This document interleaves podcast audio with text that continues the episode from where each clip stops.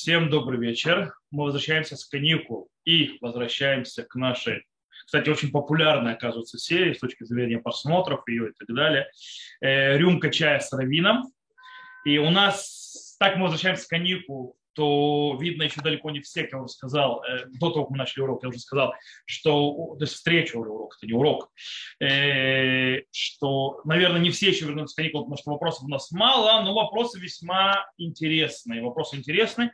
Сегодня я смотрю, народ понесло немножко мистику, психоделику, и по этой причине в нас будут вопросы, связанные с этими вещами мистическими, психоделическими, плюс один вопрос с точки зрения, скажем так, общественной или отношения к частям народа Израиля, и мы сегодня это с помощью разберем. Итак, начнем с первого вопроса. Причем, как всегда, вопросы, тот, кто слушает ответы на свои вопросы, должен знать я, за, э, я зачитываю вопросы по их поступлению. То есть, который прошел первый, тот первый отвечается, который пришел следующий, тот следующий отвечается и так далее.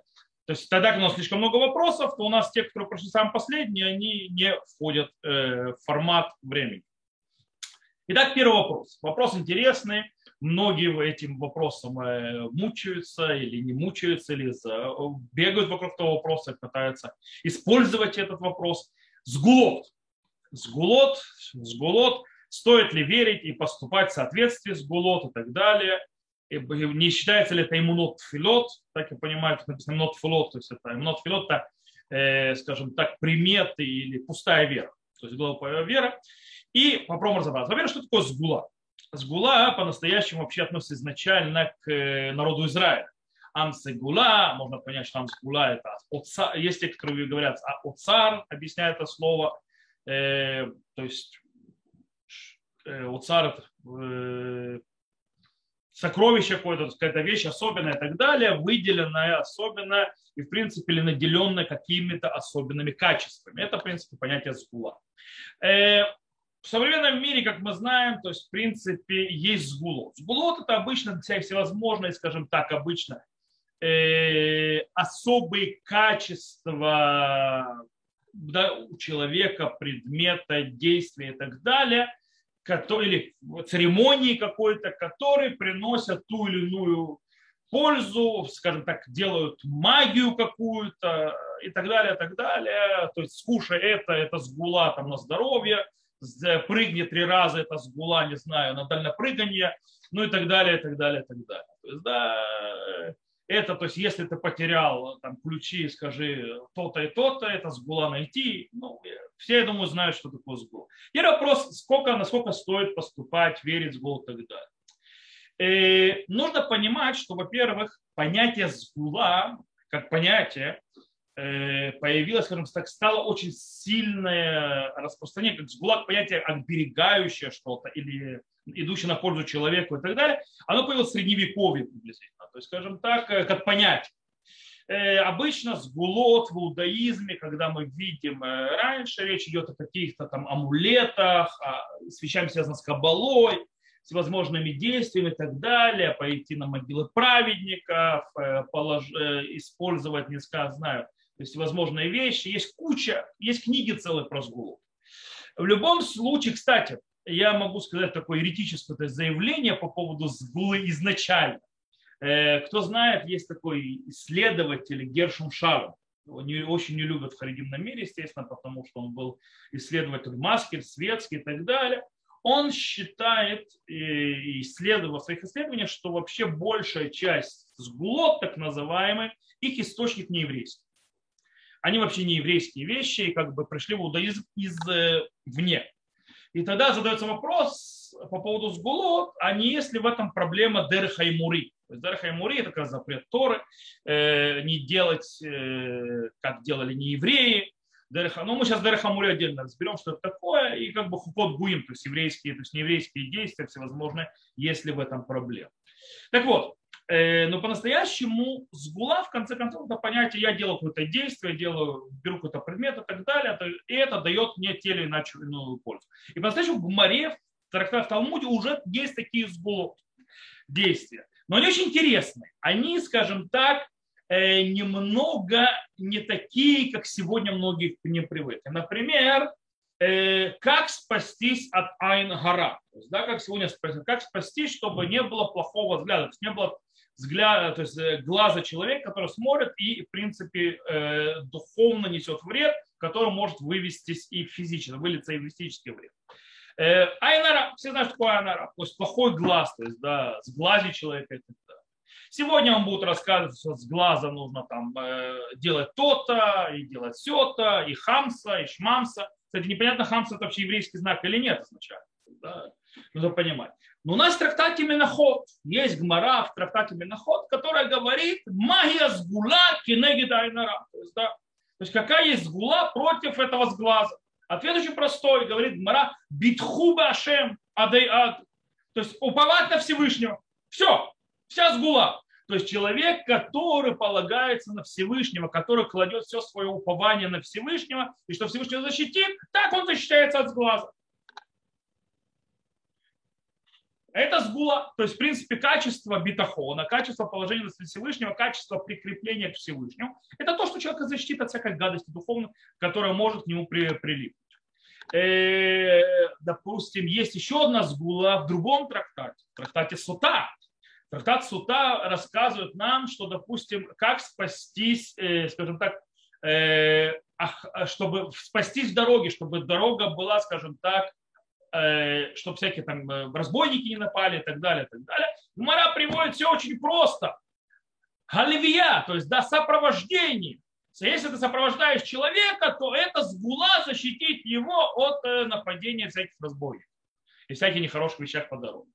То есть, да, там Мара говорит, как Мара говорит, коль ином и лаве, ином и тлаве, киру шофех давид, то человек, который не сопровождает или не идет сопровождение, идет один, как будто проливает кровь.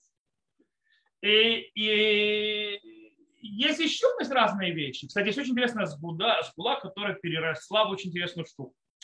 В Талмуде рассказывается, что во время э, э, страданий, то есть когда приходит бедствие, Гмара рассказывает, что нужно э, сказать следующие вещи. Илаха демиир анейни. Да, Илаха демиир это Господь Маира, Раби Маира. Имеется в ответь мне. То есть, да, что имеется в виду? Э, кстати, мы это говорим, э, э, когда мы говорим слихот, то есть это Бог Авраама ответит нам, Ицхака Анейну, то есть так далее, так далее. Снова обращение к Всевышнему. И что объясняется? И такой призыв объясняется с Гула очень интересным моментом. Это базируется на трактате Водазара, в котором рассказывается про Раби Маира. Что Раби Маир и пообещал э, одному, скажем так, э, скажем, тюремщику, тюремщику, чтобы он отпустил э, его, то есть его гисо, это его, в принципе, это жена на его сестре, то есть как бы это муж его сестры, что отпустил, то есть из дома, то есть из места, в котором его держали рой римляне, и таким образом, для чего? Для того, чтобы спастись. И он должен сказать, то во время то есть, э, этого бедствия, то есть этой проблемы, когда он был он сказал, Аллаха демир, называется, демир анейни, то есть да, Господь, то есть мир, ответь мне. И он таким образом спас. То есть, да, в принципе, это обращение ко Всевышнему. Бог Мира, естественно, Раби Мир, он э, Тана, то есть, да, обращение то есть, к Богу, то есть мудреца имеется виду к, рабим, э, к нашему Всевышнему, в принципе. И таким образом э, из этого рассказа раз, развелась то, что называется народное поверье. Народное поверье вокруг так называемого могилы Раби Мира Балянес. Кстати, то есть Раби Мир Балянес, это могила, еще вообще неизвестно, Раби, э, что это тот за Раби Мир Балянес, откуда он взялся, вообще связан с Раби Миром. В любом случае считается, что если дать э, сдаку, э, во, то есть ради бедняков земли Израиля, э, и сказать вот это вот Илага Демиир, то есть Анейну и так далее, это спасет от разных бедствий. Такая вот сгула. По-настоящему это смесь нескольких вещей вместе, которые, скажем так, не были связаны, но в принципе... Кстати, сдака всегда помогает. Нам наши мудрецы говорили, что есть сгула, в том, что сдака тациль мимава, то есть да, э, от плохих проговоров спасает э, сдака. Это тоже сгула. То есть дашь закут, дать милосердие, сгула, что будешь долго жить. Э, если вот ты постоянно теряешь деньги много, то есть теряешь там проблему, что-то ломается, теряешь деньги, воруешь деньги и так далее, проверь себя, дал ли ты на достаточное количество сдаки или нет, но Всевышний в конце концов, э, как сказано, то есть если Всевышний сказал, то есть человеку определяется определенная сумма, которая у него будет от Рошана до Рошана. И если он не дал в сдаку, то есть да, достаточно, в принципе, задержал ту сумму, которая ему не полагается, потому что сдака это сумма, э, деньги для бедных, то как часть этого Всевышний сделает так, что ты эти деньги все равно потеряешь. Только другим путем. И, за, и, и, и э, мецву не заслужишь. Вот и все. Короче, в принципе, глобально то, что мы видим, сгулот есть. Сгула – это всякие действия. Вопрос, какая сгула, она э, действительно, то есть сгула – это вещь, которая сильно работает, полагаться на Всевышнего работает, давать сдаку работает и так далее. А есть вещи, которые плюнь три раза, подскочи пять раз, они могут быть проблематичны. Тут мы входим в проблему, как называющаяся Дерехаймури. Что такое Дерехаймури? Дерехаймури – это, в принципе, так назвали мудрецы действия или всякие, скажем так, церемонии, которые обычно делали имарийский народ. Что имеется в виду? Это запрет делать всякие действия, в которых, в принципе, нет никакого смысла глобального, э, ради чего какой-то то есть э, пользы, но в принципе смысла этих две действий нет, они как бы и их источник изначально это унееврейский источник. Это то, что называется э, Дерехаймури. И тут нужно очень аккуратно быть, потому что, например, мы в Талмуде, в Мишне, в Тосефте видим примеры Дерехаймури. И очень похожа часть из них на сгулот некоторые, которые используют. Например, э, если болит ухо, брать яйцо э, курицы и прикладывать, это считается сгула, чтобы прошла боль. Это дыр хаймури. Так приводится у наших мудрецов. Э, или, например, взять зуб лисицы ради того, чтобы от бессонницы спасать. То есть, да, тоже приводится на месте. Или взять э, гвоздь из э, человека, которого распяли этим гвоздем, это помогает лечить. Э, и всякие, или, допустим, зарезать курицу таким-то образом, тоже это считается дерха и мури. Там, чтобы для чего-то понять, или как, как, погадать, или что-нибудь в этом роде. Допустим, или всякие заклинания для того, чтобы увеличить мозаль, чтобы лучше было еще это удача. Это тоже считается дерха и мури. Это приводится у наших мудрецов, что это Деры Хаймури настоящее. Допустим, э, всевозможные заклятия говорить, сделать так, помахать так, чтобы, называется, было больше мозаль. Деры Хаймури, так говорят наши мудрецы в нескольких местах. Э, допустим, мужчина и женщина, которые меняются именами ночью и так далее, это вообще из Абудазара. Это часть, то есть это типа отгонять его духов, злух и так далее. Короче, есть, причем, и, кстати, иммунот, филот, то есть всевозможные черные кошки, красные зайки, я не знаю там кто, э, бросание яиц, стучать по дереву и так далее, все это Дерахаймут. Все это хокот гуим, то есть действия, то есть не евреи, то есть это все нееврейские действия. И вы можете найти там 500 тысяч объяснений в книгах сгулот, что это сгулот. Кстати, я вам скажу один из вещей, которого сейчас, мы сейчас во время Элюль, скоро Рошана, Йом Кипур. Вы знаете, что капорот с курицей. Э, Шульханарух прямым текстом пишет, что это дереха и мури. То есть вот это вот махание курицы над головой перед Йом Кипуром, он говорит, что это дереха и мури, это действие гойское. Пустое, глупое действие, которое запрещено действие делать. Правда, Рама там говорит, что ребята, это у нас был обычай, у него горы то есть у него есть большие источники и так далее, можно продолжать. Но по-настоящему, кстати, я думаю, что вот это вот махание курицей по-настоящему в наше время, если мы уже упомянули этот обычай, он бесполезный и не имеет никакого смысла. Э, потому что в чем смысл вообще обычая капорот? Обычай капорот – это пробудить человека к чуве. Дать человеку понять, что то, что он делает, делал, то есть ему полагается смерть. И чтобы он раскаялся. Причем что он делал? Он брал петуха. То есть, да, что он делал? То есть брал петуха. Какого петуха? Где он убрал? Он не шел в Мэшарим по улице, где держат, в, э, или где-нибудь еще, держат в клетке всех этих петухов и так далее, доставал его оттуда, махал над головой и шел дальше.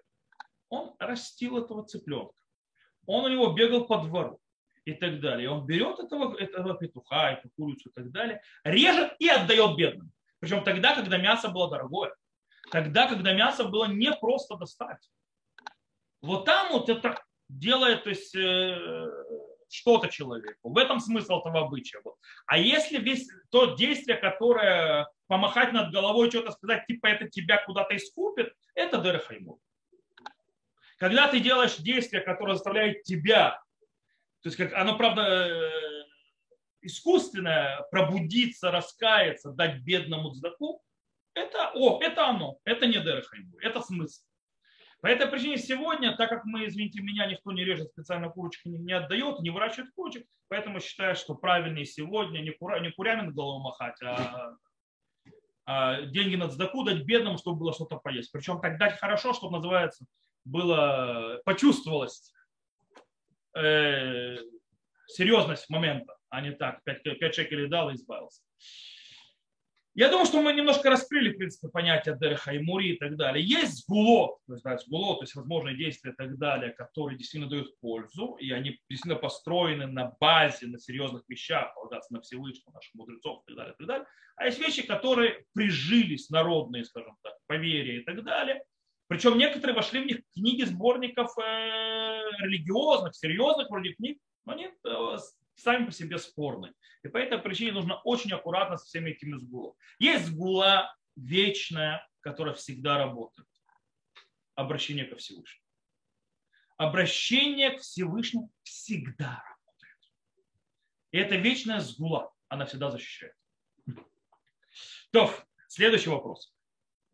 Следующий вопрос тоже непростой и, скажем так, стоит э, у Рамбам мне задал, скажем так, э, Гирш, вы сейчас задали вопрос, хороший вопрос, я его оставлю на дальше. Когда мы ответим на вопросы, я отвечу дальше. Итак, вопрос следующий. Называть человека вредящего евреем, ненавидящего евреев, хотя и живущего в Израиле, эреврав, можно ли запрещено? Во-первых, давайте начнем, что такое эреврав. Сегодня слишком многие люди бросаются этим названием, вообще не понимаю, о чем они говорят. Нужно знать, кстати, Эрев Брав в Торе упоминается один раз. И что такое Эрев Брав? Эрев Брав, в принципе, по-простому, по, то есть пониманию, это те неевреи, которые присоединились к еврейскому народу при нашем выходе из Египта. Это по-простому. По-настоящему эрев рав от слова лярве. Смешать. Что смешалось с чем? Тут нужно начать очень интересно. Нужно начать немножко издалека. А точнее, с самого начала. И когда мы говорим с самого начала, с самого начала это создание мира. Э, чтобы понять. Э, как в том анекдоте, знаете. Если анекдот. Э, доктор, у меня там это, тогда, ну, начните с самого начала, с самого начала. Хорошо. Вначале Бог создал землю. Это с самого начала. Так вот, действительно, вначале Бог создал небо и землю и создал Эдамский сад. В Эдамском саде он посадил дерево. Дерево жизни, два дерева. Древо жизни, древо познания. И сказал человеку, не есть от древа познания. Почему? Что такое дат? Дат, это объясняется, дат это ирвув. Это там есть то вера. Что такое то вера? Они могут смешаться. Когда они смешаются, происходит ирвув, и тогда человек перестает разделять по-настоящему. Потому что древо жизни, оно давало абсолютное понимание разделения истины и лжи. Это, то есть это четкое определение. Да, это смесь. Произошла ирвув теперь. Это ирвувья, то есть смесь, которая произошла, э, нужно сделать отделение. Избавление, кстати, геула, это отделение. Это, э, в принципе, распределение все по своим местам. По этой причине то, что должно произойти, это очень сильно прыгают, то есть, э, потому что времени нету описывать все каббалистические вещи, зор и так далее, эти вещи. В любом случае, происходит очень интересный момент происходит, что когда мы выходили из Египта, то в принципе должна была быть отделение нас, то есть из этого Ирвува, то есть да, с народами, от, оторвать нас, то есть как бы и вывести, то есть полный разрыв. И тогда должна была произойти Гюла Шлема, то есть полное избавление. Но полное избавление произошло, причем виноват в этом Мушарабейн. Почему Мушарабейну в этом виноват? Сейчас я объясню. Когда Всевышний говорит после греха золотого тельца Мушарабейну, он говорит, э, быстро народ, который ты вывел из Египта, то есть так далее. И всегда задается вопрос, что такое народ, который ты вывел из Египта? Есть комментарий очень хороший, то есть, который объясняет, имеется в виду Эреврав. Имеется в виду, Моше Рабейну взял с собой, Моше Рабейну взял с собой э, из Египта вот эти вот народы. В принципе, тот, кто привел греху золотого тельца, это Эреврав. Это эти вот э, неевреи, которые присоединились. И они, в принципе, потянули назад.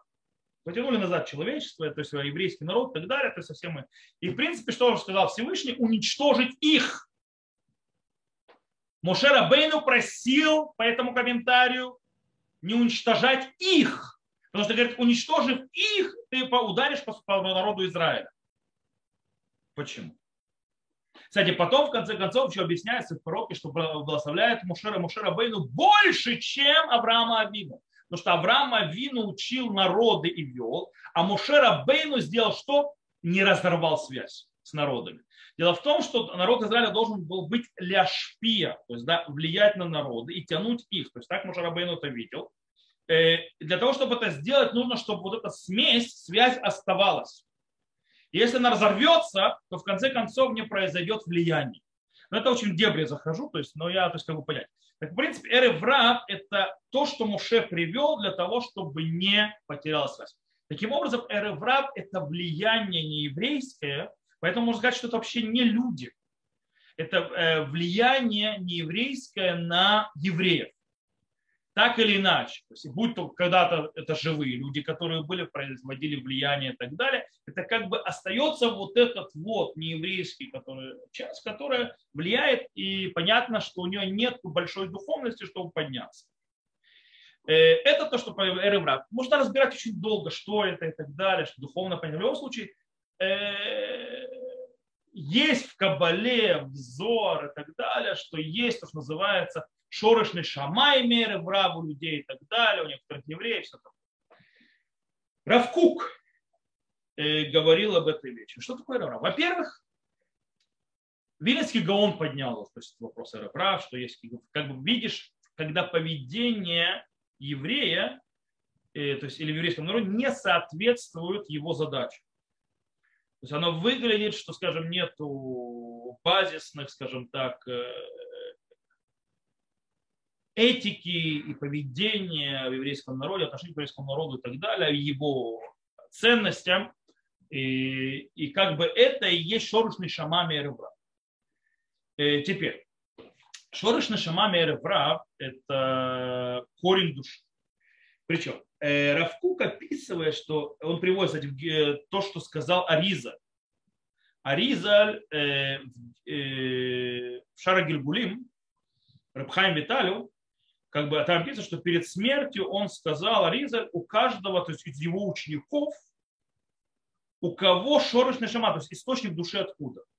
Причем часть учеников оказались эребра и корень души. Что мы из этого учим? И они ученики Аризаля. И Аризаль об этом знает. Что объясняет Равкук? Равкук объясняет очень интересную вещь в этом деле он говорит то, что даже если у человека может быть шорошный шама, врав, это не значит, что мы должны его любить. Это не значит, что это лиша, то есть разрешает нам вести с ним по-свински. Это не значит, что это разрешает нам не исполнять по отношению к нему заповедь возлюби ближнего своего самого себя. Это ничего не говорит.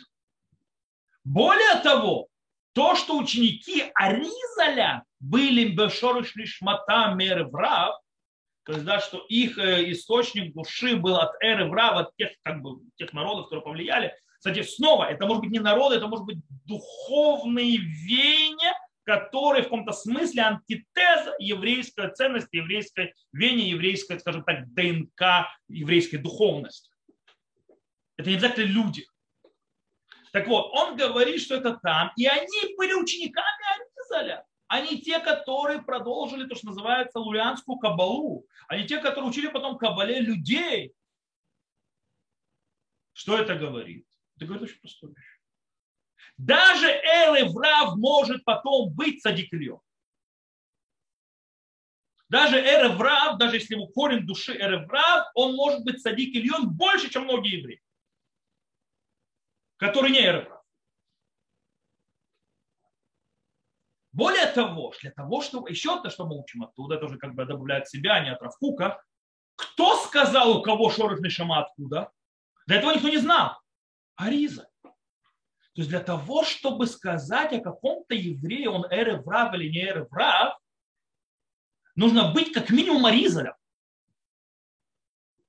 Поэтому прежде чем кто-то, какой-то еврей поднимает э, какой-то, что-то говорит кому-то, это эреврав, э, э, э, тормозни. Во-первых, счет решил. У нас есть евреи, которые никакой не эреврав, которые вели себя так, что не дай, не дай Бог. Возьмите того же царя Минаше. Царь Минаше, 40 лет правления. Не было, не по злодеяния в мире нет, который не совершил. Царь Израиля, потомок Давида и какой реврав. Более того, были такие, которые всех светских раньше записывали реврав. То есть все светские реврав. И это тоже неправильно. Рафу, кстати, определяет, говорит, очень интересный момент. Говорит, э, что у Эревра по-настоящему, в чем их э, проблема? Как проявлялось их, э, скажем так, э, плохое влияние? Плохое влияние по отношению к чему? К земле Израиля. Они презирали землю Израиля. Они хотели в нее никак войти. Как получается из, э, из Тора. И они влияли на дело сделать все, чтобы этого не произошло. То есть они типа влияли на то, что а вот, может, вернемся в Египет и так далее. И мы понимаем, что проблема Эреврава центральная, это не, не вопрос соблюдения заповедей. Многие евреи, которые не Эреврав, то есть они вели себя, то есть заповедь. Проблема Эреврав – это неприятие к земле Израиля. Но мы видели, что Эреврав можно сделать. Даже у тебя кого шама, то есть Эреврав, то есть источник души это Эреврав, можно их сделать садики Они могут быть учениками Ариза. Более того, у нас есть заповедь их любить. Поэтому можно сказать, если, скажем так, подвести итог, эреврав. Во-первых, мы не имеем права не называть никого, мы не оризали, мы не видим корень души человека, поэтому спокуха. Второе, даже если ты вдруг решишь, что человек эреврав, это не значит, что не может к нему обращаться плохо. Нет, должен к нему обращаться хорошо, любить его и помочь ему полюбить землю Израиля. Еврейские ценности. В этом твоя задача. По этой причине можно ли назвать кого-то ревра? Нет. Потому что это в первую очередь показывает, что гордина твоя дальше, чем я не знаю что. И выше небес. Ты решил, что умеешь в корень души смотреть. Во-вторых, ну, назвал человека Раврав. Что это значит? Это будет обязывать тебя. Во-первых, его любить, во-вторых, его приближать. Потому что, в конце концов, в чем смысл, в чем проблема Раврав? Проблема Раврав, он ненавидит и так далее, потому что у него нет достаточно духовного уровня, чтобы приблизиться и прикрепиться к Всевышнему и к избавлению. Его нужно это продвигать. Это же нужно делать. И поэтому Мушера Бейну взял, видя в них потенциал, что их можно приблизить для того, чтобы их не отрывать, а, а, не разорвать, то есть полностью связь между еврейским народом и народами, для того, чтобы было влияние. И по этой причине, если Авраам, он делал геров, то, э, и как бы и привел их в народ, в отделенный народ, то есть который перешел, который евреим, то Мушарабыну сделал даже больше. Он сохранил мост, по которому идет влияние еврейского народа духовно к нееврейскому, к другим народам. Это намного выше. Это что делать? То, я думаю, мы достаточно разобрались с Эреврав, но, в принципе, эту тему можно ее развивать и развивать и развивать. По-моему, нет и конца, и края. Вот. Так что, господа и дамы, и вообще все, поаккуратнее с выражениями Эреврав, и подумайте, что в первую очередь обязывает вас, а не того, кого вы назвали. Вот. Э, следующий вопрос. Следующий вопрос. Сначала не понял его, потом я, я, честно говоря, полез искать, что это. Правда, я спросил человека, он мне объяснил, а я полез искать, что это. Значит, вопрос будет, насколько кошерна айаваска? Я думал сначала, что это отпечатка, закваска. Думал, что за кошерная закваска. Он мне объяснил, что это. Я, что это шаманский такой ритуал.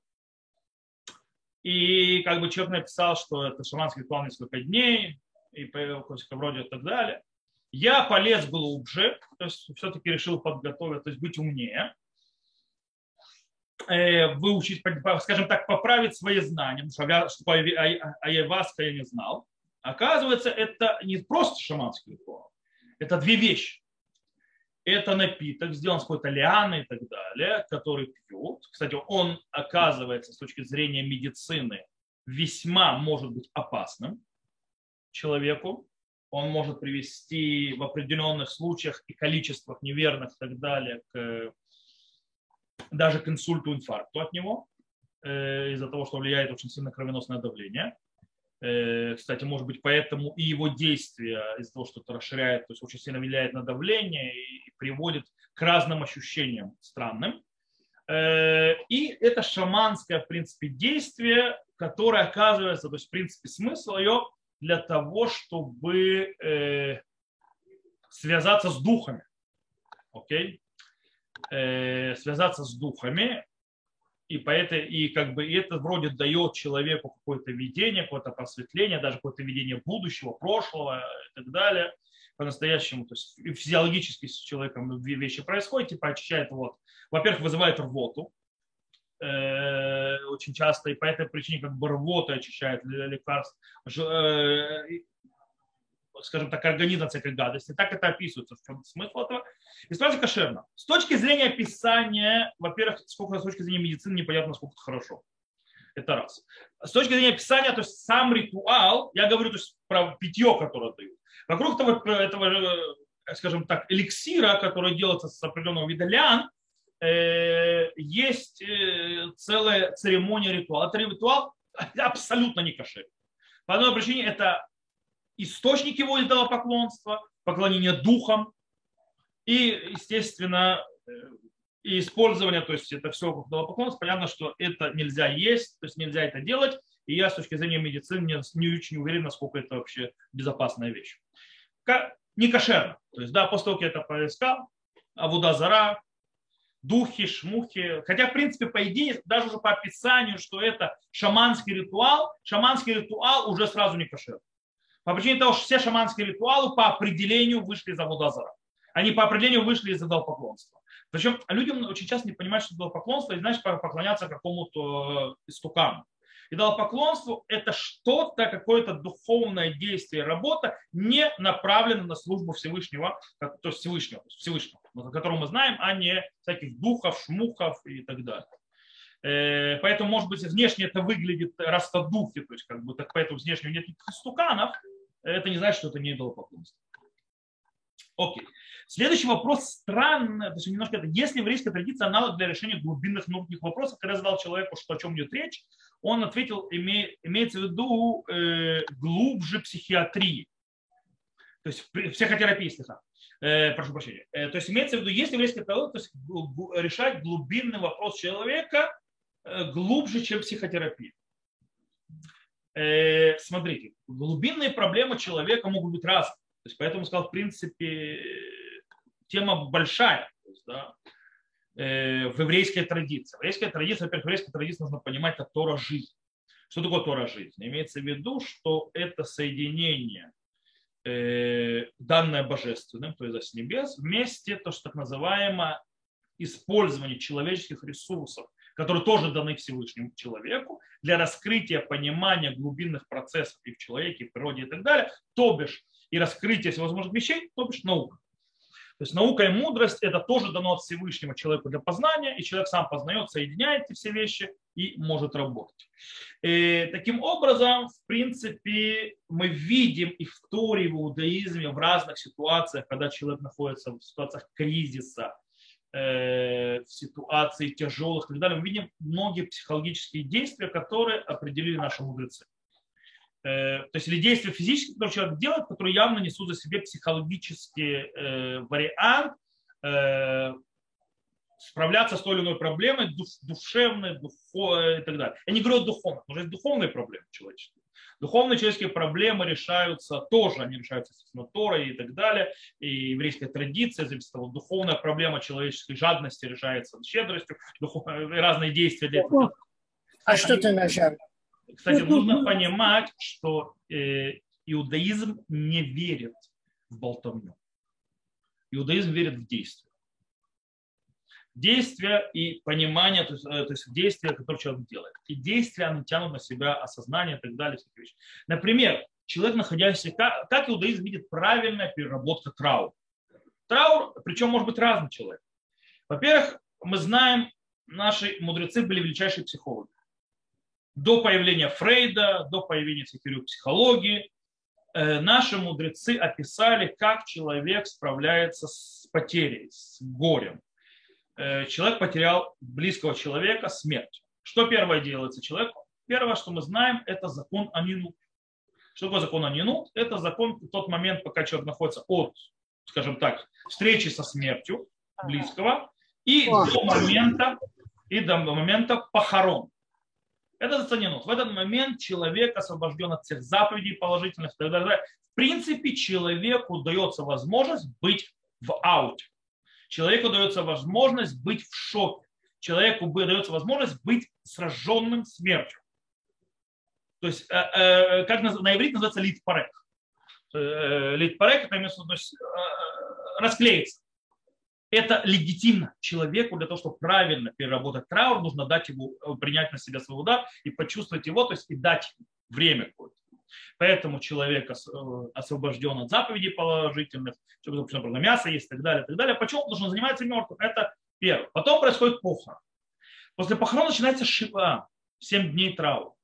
Человек сидит 7 дней траура, первые три дня, кстати, за, есть те, кто говорят, что первые дни, три дня его не навещают, не успокаивают. Но, в принципе, первые три дня э, и потом в течение 7 дней, то есть постепенно, то есть первые дни приходят, начинают, потом начинают отвечать и начинают утешать. Причем, как выглядит шива? как мудрецы постановили.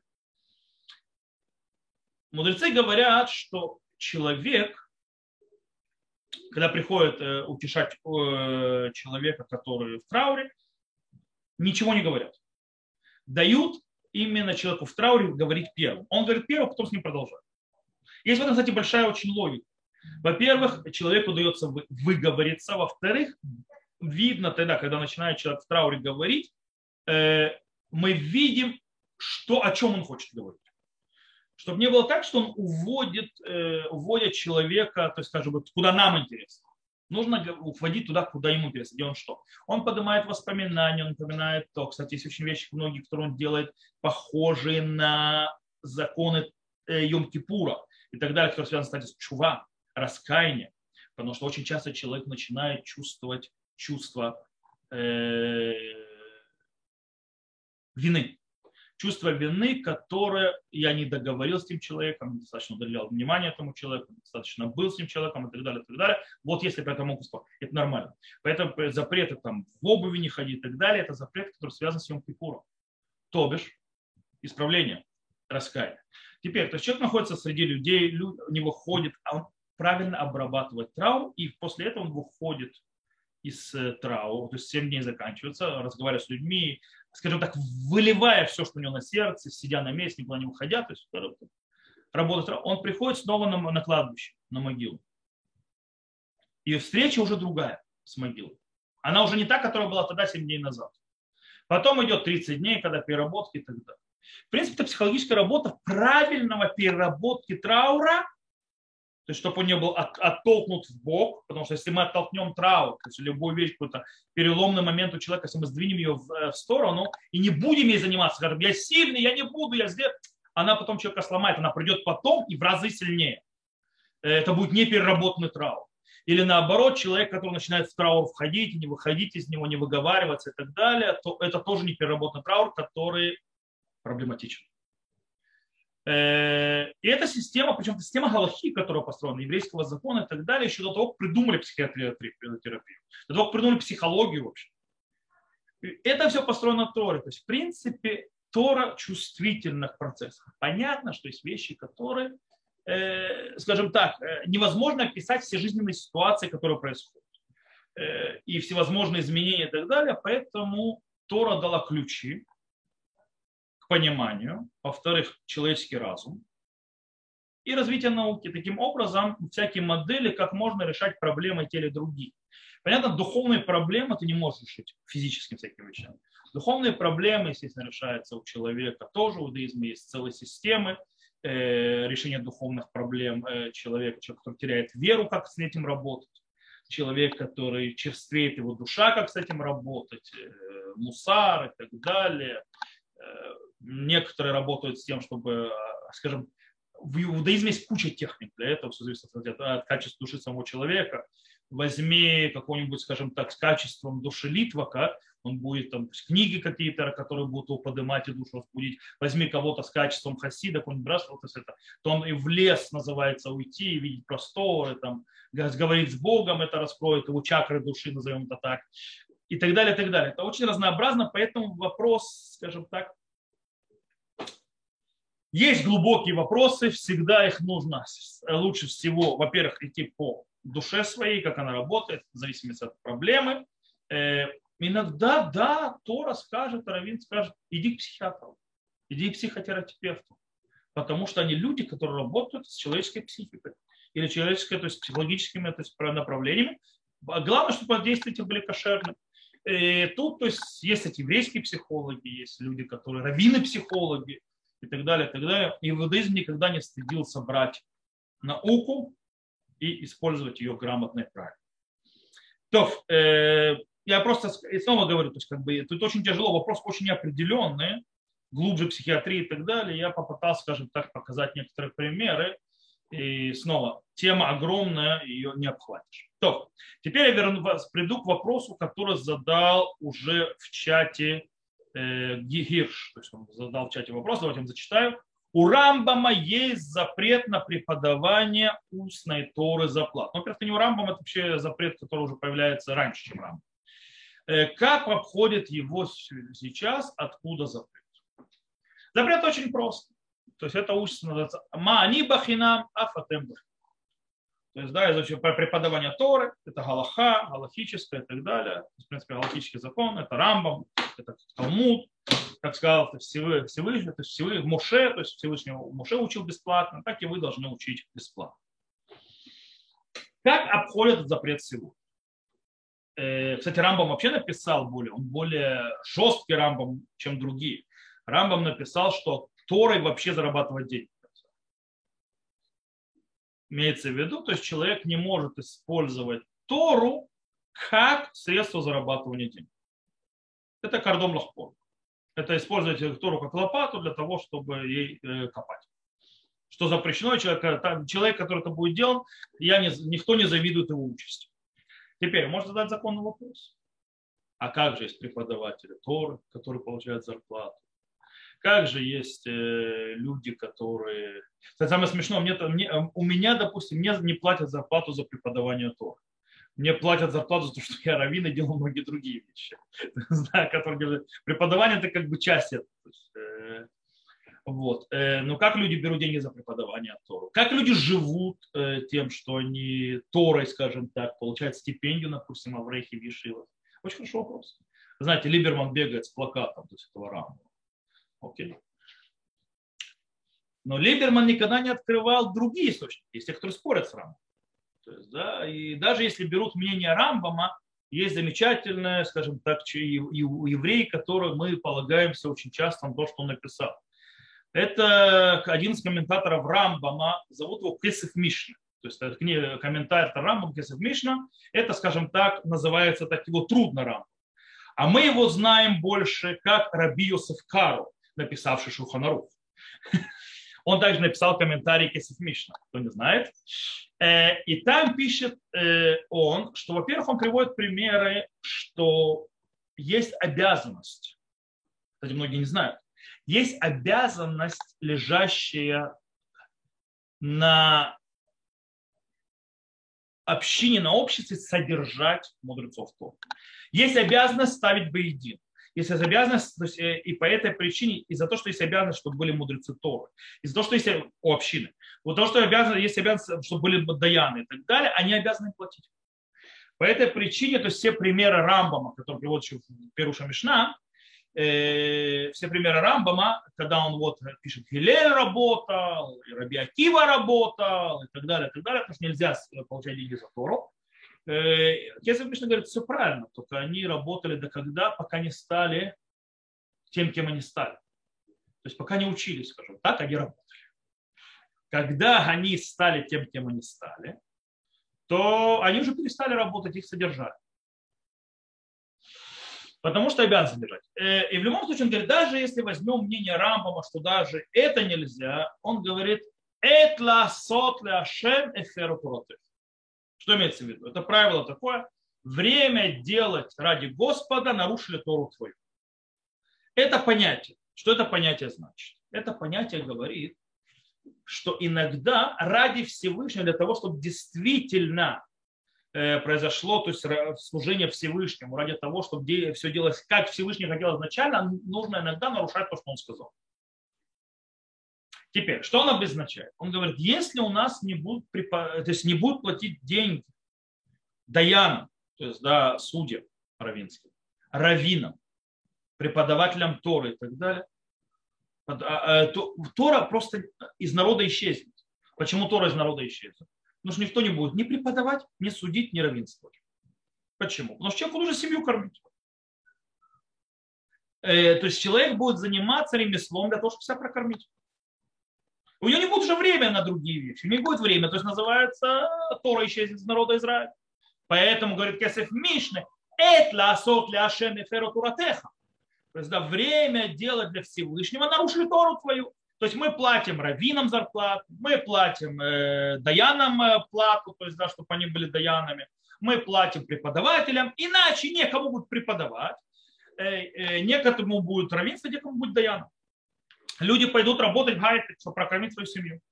Потому что представьте сегодняшнюю систему. Допустим, если раньше человек мог э, в средневековье, не знаю, быть э, поработать 2-3 часа врачом и на этом жить в течение дня, все остальное не время посвятить равенству, даянству и изучению Торы, преподаванию. Или, допустим, э, человек мог быть э, ювелиром, то есть, да, тоже 2-3 часа в день посвящать тому время, а все остальное заниматься. Сегодня нереально. Кстати, скорее всего, времена Кисубишной тоже было не так легко. Э, почему сегодня нереально? Представьте человека, которому нужно кормить семью. Ему нужно работать для того, чтобы получать нормальную зарплату, как-то кормить семью, не знаю, за границей, но в Израиле, например, если он не вырабатывает себе какой-нибудь пассивный доход, а пассивный доход должен требовать вложений денег, которые надо где-то взять, э, и еще управлять этим всем, то есть, да, то обычно речь идет о человеке, который должен работать на какой-то работе, и обычно работа на работе для того, хотя бы среднюю зарплату какую-то принести, занимает часы, то есть, да, 42 часа в неделю в Израиле и так далее, и так далее, есть э, ставка и все. То есть, когда он учиться будет? То есть, он может, он будет, но для себя уже. Когда, а когда он преподавать будет, вообще непонятно. По этой причине разрешил. Есть еще много патентов. Допустим, э, э, преподаватель в школе, то есть, да, который преподает Тору детям, что он делает? Он получает зарплату не за преподавание Торы, а за скажем так, бейбиситерство. То есть за то, что он э, бейбиситер, нянь. То есть, да, то есть ему за это платят. Э, есть то, что называется платё, плата обучения, то есть как бы если в школе преподается Тора, например, то платят мне за шлихут, то есть да, то вообще преподавать папа ты должен, то есть да, твоя задача. То есть ты меня просишь быть твоим посланником, хорошо, плати за мое послание. То есть я Тору преподаю им, но я теряю время, плати за мое потерянное время. То же самое, то есть удаление. Это называется схар битуль милаха. То есть, да, то есть ты платишь не за преподавание, не за равенство, а ты платишь за то, что я в это время не работаю ради тебя. Есть еще одна вещь, то есть да, Мури Раби, Арама Металь Захар Цадик Левраха, э, мой учитель, он говорил про своего тестя. Вот есть Рав Мельцер, не Рав Исер Задман, а его сын, то есть, да, который был главой Ишивы Евшевата Даром, и в конце концов был раввином и главой раввинатских судов в Раховоте. И он говорил его тесть такую вещь. Он говорит, говорит как, есть говорит, проблема. Говорит, запрещено получать деньги от преподавания Торы, запрещено получать деньги от того, что раввин и так далее, это я. Как же так? То есть я получаю зарплату, в принципе, за то, что я раввин. То есть он раввин и так далее, получает зарплату.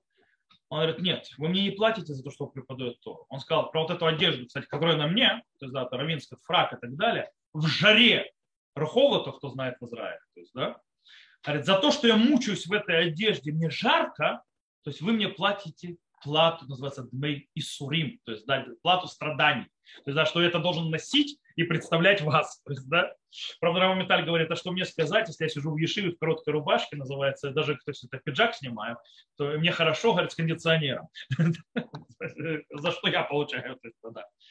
В любом случае, есть решение, как это обойти, или то, что сказал Кесах Мишна, это то есть время сделать Всевышнему нарушить Тору твой, или что это платится за всевозможные, скажем так, э, боковые, то есть, скажем так, э, побочные действия, которые идут вместе с преподаванием трактора, то есть то, что человек не работает, то есть потерял, то есть тратит время вместо того, чтобы работать, или за то, что он нянька, или за то, что он э, посланник и так далее, и так далее, то есть за это он получает зарплату. Есть другие разные комментарии, объяснения, но в принципе есть консенсус сегодня вполне, что можно брать деньги, и что Рамбам бы сам бы согласился, что так правильно в сегодняшнее время. И снова нужно запоминать, допустим, запрет, э, скажем так, учиться, учить Тору и жить, скажем так, э, то, что Рамбам запрещает – э, за счет других, это Рамбам, кстати, единственное почему мнение. Многие с ним не согласны, что это так. Многие с ним спорят. Что нет такого запрета. Э, почему? Потому что есть, есть много. Есть одно из объяснений, допустим, есть на городе обязанность. Город не может считаться городом, шенбо эсрабатланим. То есть в городе должно быть 10 асрабатланим. То есть 10 тунеядцев, если русский привести. Э, но это не совсем верно. Это не тунеядцы. Это люди, которые сидят 24 часа в сутки в Бетмидраше в синагоге. Их задача учить Тору постоянно и заниматься всевозможными духовными вещами, которые срочно нужны. Почему здесь? Потому нужно меня.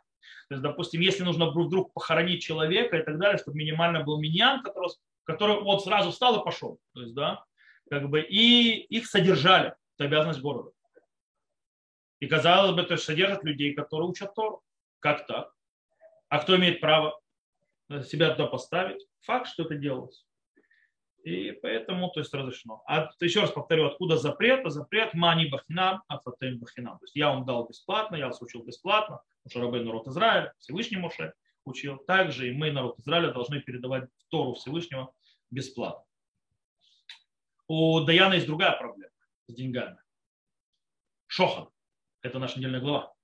Есть, когда ему платят денежку, это вроде считается как э, взятка. Причем, что такое взятка, это не совсем взятка.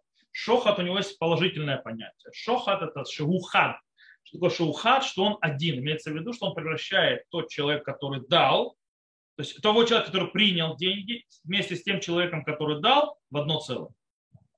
Они теперь как одно целое. Почему? Их связь, потому что у еврейская, то есть такая вот э, особая вещь, нельзя быть неблагодарным закон и обязанность человека быть благодарным тому, кто тебе помог или дал что-то и так далее, обязывают быть на его стороне в момент.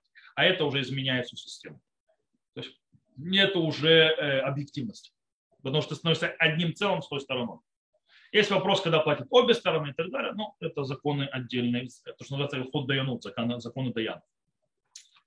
То, надеюсь, что я и на этот вопрос ответил э, то, что достаточно развернуто. Э, теперь у нас еще есть три минуты. Может, у кого-то есть еще вопросы? Да, у меня есть. Я бы хотел... Э, я читал э, цитату, по крайней мере, э, Раф Меламед из пленения Галаха приписывает ее Раву Горину, что вот Котель Маарави – это не та стена из Мидраша, про которую сказано, что Шхина никогда от нее не отойдет. Совершенно и там, и там Раф Горан пишет, что, в принципе, как я понял, э, обычай ходить э, к стене плача и там молиться глупый, который появился там пару сотен лет до него. Э, и, и, вот тогда, и вот тогда встает вопрос, а почему тогда сейчас стена, стена плача и пространство вокруг нее является, как бы имеет статус синагоги? О, стоп. Две вещи. С точки зрения Мидраджи сказано, то есть, то есть лоза шхинами коля талямарави, то есть, да, что не, не двигалась, шхина никогда не отходила от западной стены, имеется в виду западной стены чего? Храма. храма. То бишь, что такое западная стена храма? Западная стена храма – это стенка кода святая святых. Ее нет. Имеется то место, где была стена святая святых, там, где находился святая оттуда шкина не уходила никогда. Она до сих пор там. Это не Котеля Марави, потому что Котеля Марави, западная стена, это подпорная стена, называется увеличение и укрепление, которое сделал Ирод на храмовой горе для того, чтобы более сделать великолепным храм. Это даже не стена храма, это подпорная стена горы Ирода Великого. Это одно, исторически. Шхина не там, шхина за этой стеной дальше, внутрь. Там, где на сегодня, к сожалению, молятся арабы. Кстати, арабы там тоже не молятся. Арабы попой то поворачиваются. Э, это одно. Теперь, так как евреи, кстати, в свое время евреи молились на храмовой горе, и там даже синагога была, и так далее, и так далее, кстати, синагога Равгорона, который он там был. Э, в определенном этапе турки, не только турки, не давали евреям туда подходить.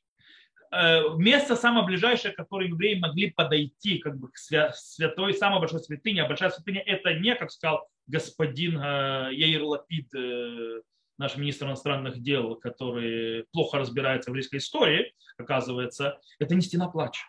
Наше самое святое место – это храм Вага. Стена плача – это место, которое было самое близкое, куда можно было подойти. И там евреи молились. Нахон, молились не так уж давно, это, то есть, может, пару сотен лет этому обучению.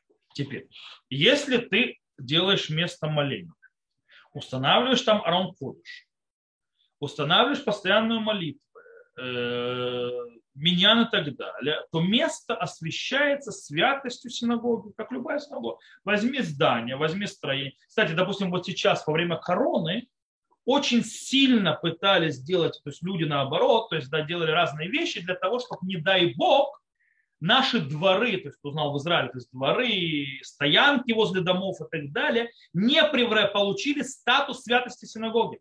Иначе все, приехали. Иначе потом нельзя там машины. Тогда вот там очень тяжелые законы с точки зрения нарушения этой святости, как себя вести за этим и так далее. Поэтому делаю разные вещи, чтобы это да, не было, не, получило то есть постоянной святости синагоги.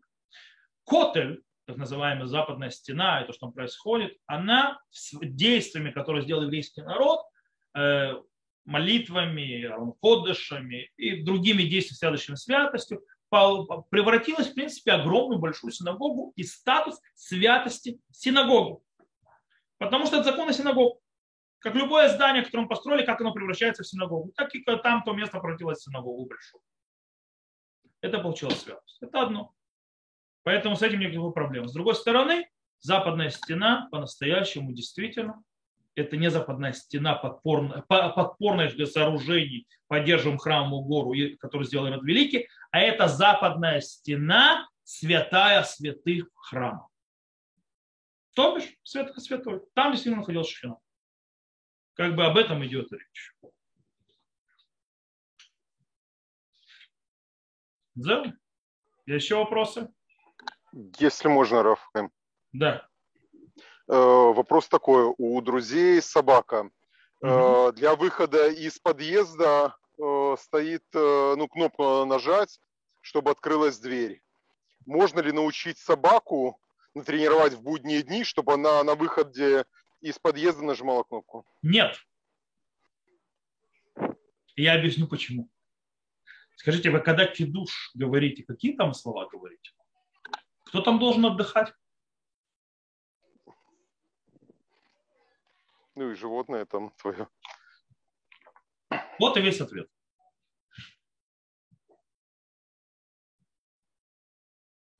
Кстати, я вот по, по поводу дрессировки, да. если, если можно уточнить. Я вот читал, э, респонсу одного, там, американских, я не помню, кстати, уже кого, Мгм. там обсуждали как раз-таки вот всякие э, лампы там флуоресцентные, которые вроде как не попадают под запрет Мавир. И там респонса была, соответственно, что а какая, собственно, разница, какие лампы, там есть нить накаливания или нету. И там аргументация, что вот если, условно говоря, там каким-то образом посадить в банку множество светлячков и научить их зажигаться, это же тоже тогда будет а, огонь и тоже запрещено. Вот это же отсюда же тоже, да, попадает. Я хочу видеть респонс. Я, если я найду ее, я скину. Мне просто интересно, кто это написал. И это- я боюсь ошибиться, это вроде то ли консерватора, то ли Orthodox Union. Очень ортодокско, очень странно. Есть две вещи, связанные с зажиганием света. Есть то, что называется электричество, как само по себе. Есть лампочка, то, что называется накаливание. Сегодня она почти не существует. Лампочка накаливания – это мивашель, э, потому что накалывать металл, накалять металл – это Исур мивашель. Запрет Тор. Мавир, мивашель – это в флуоресценте, естественно, тем более в ледовых лампочках этого запрета не существует. Там запрет мудрецов. Э, теперь, или, у нас есть электричество. Электричество, есть мнение Хазуныша, известно, что это запрет Торы, это Боне. Кстати, мнение Равкука это не Боне, это строительство. Ну, э, можно с Хазунышем спорить по этому поводу. Есть мнение Равкука, что это тоже запрет Торы. Запрет Торы, он связан с э, тем, что то есть нельзя, то есть огонь. То есть, да, что такое огонь? Дело в том, что огонь разный бывает. Огонь не только только огонь, который мы видим, и огонь, также электричество тоже вид огня, только другой. Это вопрос энергии. Что такое огонь? Это энергия и так далее. По этой причине тоже огонь запретил Тору. Скажем так, э, многие духовные авторитеты с этим не согласны, и запрет э, к электричеству – это запрет мудрецов. По определенным причинам, то есть не хочу в это заходить, то есть кому интересно, может почитать книга, есть Рафа Музанова Орбаха, а, а, а электричество, целая книга. Он там все объясняет, он э, занимался электричеством, прежде чем вынести свой, скажем так, вердикт по этому поводу с профессором Левом, э, в честь которого называется институт Махон Лев, э, профессор физики, э, и он с ним занимался, учил в лабораториях, что такое электричество, как работает электричество и так далее. и так далее, и так далее. Вот. Э, Светлячки, если они сами... Во-первых, надрессировать светлячков нельзя. А во-вторых, если светлячки сами по себе включают свой свет, какой-то мавир, что я сделал? Если я ничего не делал, они сами включают свет. Они в темноте включают то есть, да, для себя свет. Что я сделал? Это не огонь, это не энергия. Это ничего. Поэтому, кстати, для консерватора это вообще очень странно. Как бы консерватор, по идее, должен, наоборот, все разрешить. То есть, да, А там правое крыло консерваторов. но все равно как-то слишком больше, чем ортодоксы. То есть, да, я думаю, что до ортодоксы даже светлячков не запретят. Кроме как мукцы, конечно. То есть, да, жуки, мукцы и так далее. Странно, я хочу видеть этот ответ. Я очень, очень странно. Если я найду, я скину вам. Ну, буду очень рад. Скажем так, интересно, на чем это стоит. Я пока не понимаю. То, если у кого-то есть коротенький вопрос, можно задать. Если нет, то мы будем закругляться. Слава Богу, прошло. Час пролетел, как быстро. Потому что для меня, не знаю, для вас. А если это коротенький, я спрошу, вы скажете. Хорошо. Э, вот то, что сейчас наш новый министр религии перезахоранивать через год, вынимать из могил, вы знаете, Мгм. да, это, Да. это вообще... Я не знаю, насколько это правда и насколько это фейк. Я лично от него такого не слышал. Ну, например. Да. Ну, э, это с Аллахой как разве сходится, чтобы через С точки год... зрения выкапывать через год и хоронить в общую могилу, Да. окей. И для того, чтобы ответить на этот вопрос, мы просто обращаемся к Юре ДА. Симан Тав Гимель, то есть да, раздел Юредеа в Шульханарухе, в Туре и так далее, 403 параграф, который называется Ликута Цамот, собрание костей, где описывается, как через год после захоронения собираются кости и переносятся, то есть называется к полному захоронению в общем могиле. Окей? То есть, в принципе, эта практика была всегда в еврейском народе, так хоронили. Тот, кто когда-нибудь делал экскурсии по Израилю, находил захоронение. Правда, вы видели захоронение пещеры, правильно? Как пещеры выглядят? Я не говорю Бейт Шарим, это уже захоронение талмудическое, то есть более позднее, когда мы видим захоронение э, в саркофагах, так называемых, когда расставляют на местах или в земле. Э, кстати, в земле хоронили, помните кого? Тех, у кого денег не было то есть самых бедных. Вот. Э, теперь, в основном были пещеры. То есть, да, пещеры, тот, кто был в пещере, в Сусе, кто видел пещеры захоронения, клали тело на год в пещеру, в выемку, в саркофаге, на самой и так далее, и закрывали. Через год приходили, собирали кости и опускали все эти кости в общую такую яму.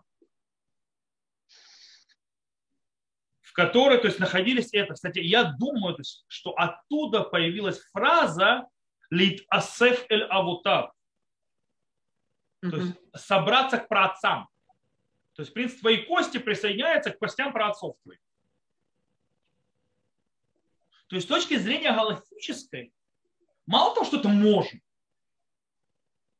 Шурхана так и описано, так, так это, это такой вид захоронения. Более там написано, что в день Ликута Самот, когда через год собирают кости вытаскивают, то в этот день делают траур как Шива и так далее, и так далее. То есть это, это закон, можете открыть, то есть это Юрой Шурхана Рух, Юрой, да, а Симан Тавгиме.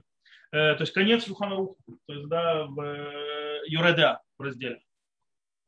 Как раз именно на эту тему. Это галахически можно делалось, практиковалось. Вся проблема психологической люди. Я себе не представляю, как люди будут открывать могилу, доставать кости и складывать их в общую, скажем так, могильные, то есть общее, скажем так, семейное, вековое, вековое, скажем так, яму, где все кости собираются вместе. Все мощи. Тяжело человеку привыкнуть к этому. Но нужно понимать, что в конце концов за, земля в Израиле не, резиновая. Что, превращать ее на, на, э, то есть в кладбище. Причем многим их бесит то есть, э, здания, когда хоронят то есть в, в этажах, хотя тоже так хоронили, так описано в Галахе, что так можно хоронить. И все равно, то есть люди от этого сотрясаются. Но с другой стороны, скоро у нас будет негде достроить дома, зато будут одни кладбища. Спасибо. Пожалуйста. Это не проблема. Если у меня есть уже критика к нашему министру Лиги, это по поводу реформы кашрута, не так ее надо делать. Там надо, там есть что реформировать, но не так. Э, к реформе Гиюра тем более, там тоже что реформировать, но точно не так. Э, это только придет, то есть только ухудшит все. Э, здесь у меня только вопрос, как народ-то примет. Кстати, я не уверен, что он это вообще предложил. Я не видел нигде, то есть официального предложения. Ну что, на этом, я думаю, можно закончить. Спасибо за вопросы. Всем, кто прислал, всем, кто спросил здесь эти вопросы. Вопросы были интересны, действительно, разные психоделические части. И без Шем увидимся с вами на следующей неделе. И, ну, естественно, на уроках, то есть во вторник и так далее. Спасибо большое. Всего хорошего. Доброго вечера. Спасибо. До свидания.